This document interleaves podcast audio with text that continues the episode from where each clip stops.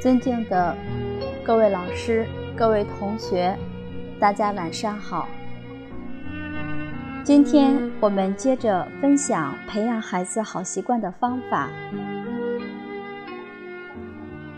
今天开始，我们学习第五篇《泛爱众》。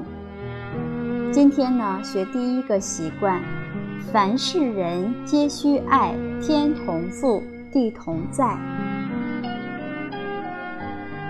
这个习惯是地球是一个生命共同体，我们除了爱人，也要爱护所有的动物、生物和植物。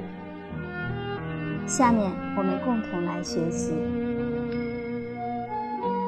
我们对父母长辈要恭敬，还有对一切人都应该要恭敬。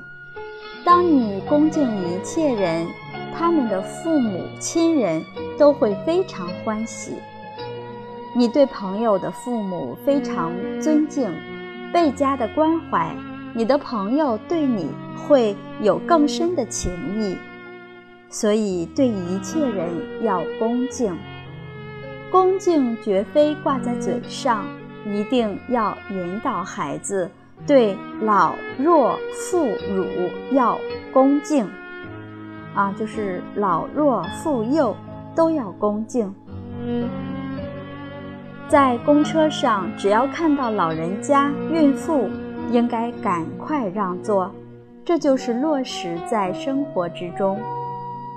我们进一步引导，对于残障者、生活比较困苦的人，要更加恭敬。你面对一个残疾的人。能否露出轻视的眼神？能否望着他一直看？不行，他会很难受。所以，面对残疾很困苦之人，我们要心生恭敬，给予生活上的帮助。所以，能常常带孩子到孤儿院、养老院走走，孩子就能看到社会当中。还有这么多需要关怀和帮助的人，他的仁慈之心就长养起来。在战国时代，有个名相叫孙叔敖，他很有德行。有一天，他在外面做事，看到了一条两头蛇，因为在他们乡里谣传，只要看到两头蛇的人都活不了，会有。厄运，所以他看到以后，马上拿起棍子把这条双头蛇打死，之后把它埋好，自己就哭哭啼啼回家去了。母亲一看就问他：“你在哭什么？”